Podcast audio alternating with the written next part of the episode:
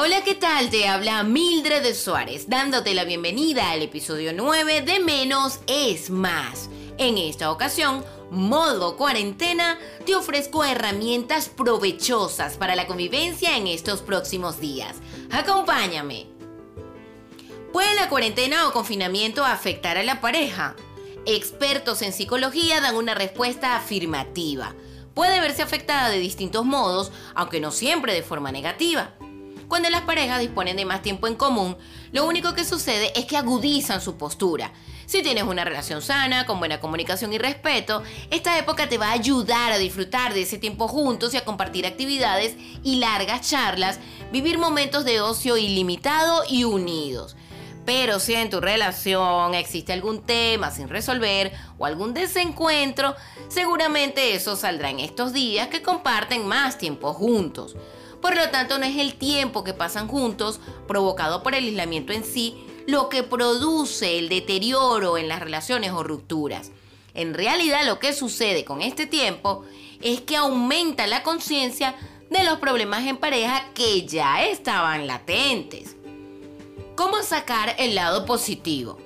Puedes comenzar como una especie de luna de miel pero para ello se debe establecer primero espacios y tiempos divididos que permitan a cada uno de los miembros de la pareja estar a solas, a pesar de que convivan en una casa, apartamento con espacio pequeño. Después es importante dejar de exponerse constantemente al bombardeo que vivimos de noticias negativas y dejar de hablar de ellas continuamente, pues lo único que se hace con ello es angustiarse, generar estrés y mortificación. También se debe buscar alguna actividad en común que les guste a los dos, algún deporte, dibujar, leer y que resulte posible hacerlos estando el uno al lado del otro. Importante reforzar la parte afectiva, no la sexual. Me refiero al cariño, a los besitos, a darse abrazos y que ambos sepan que el otro es un apoyo. A veces esto vale muchísimo más que las propias palabras. No discutir por tonterías. Never, nunca, no, no y no. Controlar más que nunca los enfados y lo que no te gusta en este tiempo juntos puede hacer que la discusión se alargue horas, incluso días. Limitar el contacto a la pareja únicamente también es algo bastante radical. Es importante mantener las relaciones y hablar con diferentes personas durante estos días, con familiares, con amigos, con vecinos, ya sea a través de llamadas, de redes sociales, de videollamadas de WhatsApp. Todo lo que es obligado y no elegido se vive peor y estar con la persona que aunque ames mucho, puedes sentir esa presión de compartir 24/7 todo, sin duda alguna puede ser frustrante. Y el malestar también que genera la propia situación puede llevarte a pagarlo con la persona que más quieres.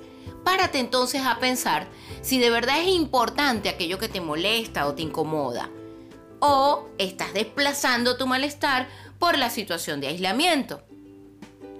Para evitar posibles diferencias y conflictos innecesarios, intenta enfocar este tiempo juntos como una etapa de descanso y conexión. Y sobre todo, como si ambos lo han elegido. Como que si se hubiesen dicho a sí mismos, bueno, nos vamos a encerrar y vamos a disfrutar este tiempo juntos. La idea de sentir que va a ser largo y que no van a poder salir de casa solamente va a generar una angustia más. Por ello, esta propuesta de darle la vuelta a la situación y pensar en todos aquellos momentos en los que, por ejemplo, deseabas trabajar en casa o que querías estar más tiempo en pareja, son importantes en este momento. Redescubre al otro, aprovecha el tiempo, que tienen de más para volverse a tocar, para oler, para disfrutar de ricos masajes, para bailar y crear juntos momentos especiales y hacer todo aquello que les apasione. También es importante cosas que nunca, pero nunca deben hacer, como por ejemplo olvidarte de ti y no dedicarte tiempo. Compartir tiempo juntos es maravilloso, pero busca tu espacio y tus actividades gratificantes para ti. Compartir 24/7 con tu compañero de vida puede ahogarte. Querer eh, tiempo para ti solo no significa que le quieras menos. Esto simplemente es cuidarte para dar precisamente la mejor versión de ti mismo. Frustrarte o desanimarte si surge alguna discusión. El inconveniente puede surgir en cómo afrontas los imprevistos y no en los imprevistos en sí. Es como dicen por allí, no es lo que te pasa, sino qué haces con lo que te pasa. Muestra tus sentimientos y opiniones con reproche. Esto es fatal. Es mejor que lo hagas de la forma que te gustaría que te los digan a ti. Ahora, lo que sí debes hacer, y tenerlo claro siempre, es potenciar la intimidad.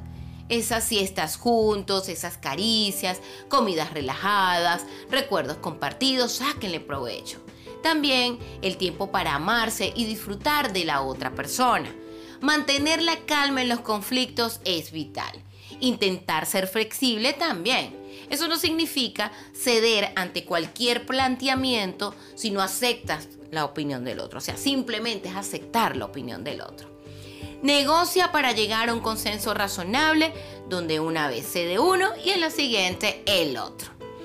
En general, la buena comunicación, la flexibilidad, la organización son la base fundamental para pasar este periodo de una forma en paz y tranquila, que te permita unirte más a la persona que amas. Todo pasará. Optimiza estos días para conectar más con tu pareja y sacar algo positivo de la experiencia de vivir la cuarentena. Gratitud infinita por escuchar hasta el final. Espero estos tips los mantenga más unidos, menos heridos. Ya demostré en este contexto por qué menos es más. Vamos a seguirnos en Instagram, arroba MildredSL, en Twitter, arroba MildredSu. Cuídate mucho. Hasta el próximo podcast. ¡Chao!